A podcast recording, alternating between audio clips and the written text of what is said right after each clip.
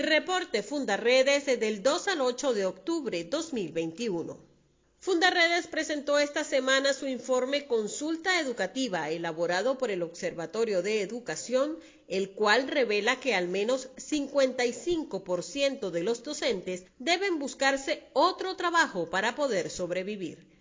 La precariedad salarial forma parte de la emergencia humanitaria compleja que enfrentan los venezolanos y de la cual los maestros también son víctimas. Además, expone las deplorables condiciones en las que se encuentran los planteles y las múltiples carencias que atraviesa el proceso de enseñanza-aprendizaje en Venezuela.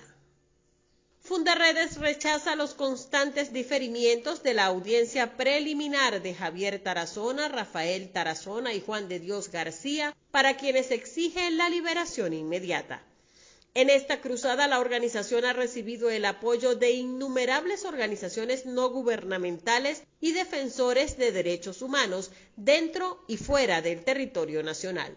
Adicionalmente, esta semana el equipo de Fundarredes ofreció una Eucaristía por la pronta liberación de sus compañeros y continúa con las protestas pacíficas en diferentes ciudades del país, visibilizando la agresión de la que están siendo víctimas estos defensores de derechos humanos.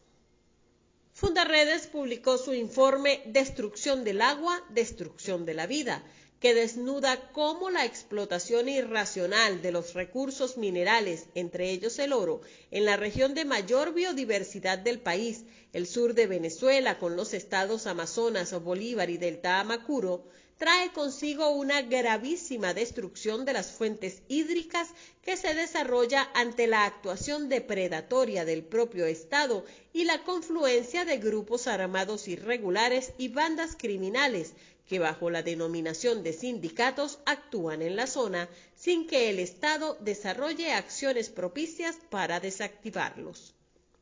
En Bolívar, habitantes denuncian que en esta entidad el oro extraído ilegalmente de las minas se ha convertido en la principal moneda de cambio y se usa para pagar desde bolsas de comida hasta armas ilegales.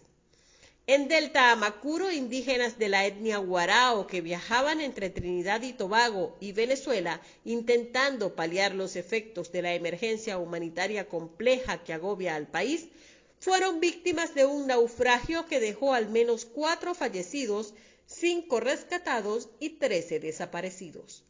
En los últimos años, los habitantes del Bajo Delta viajan a Trinidad y Tobago para vender artesanías y aves. Esta actividad les procura dinero para comprar alimentos, medicamentos y gasolina.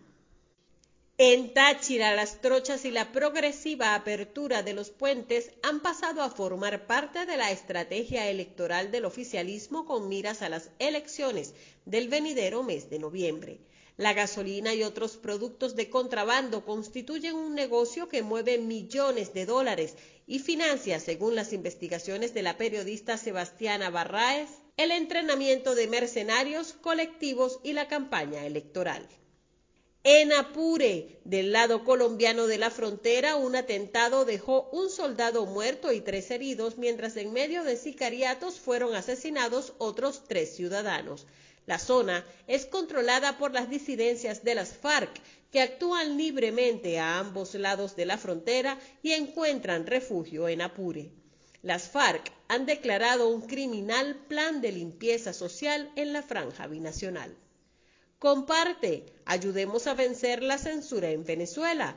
Consulta esta y otras informaciones en nuestro portal www.fundaredes.org.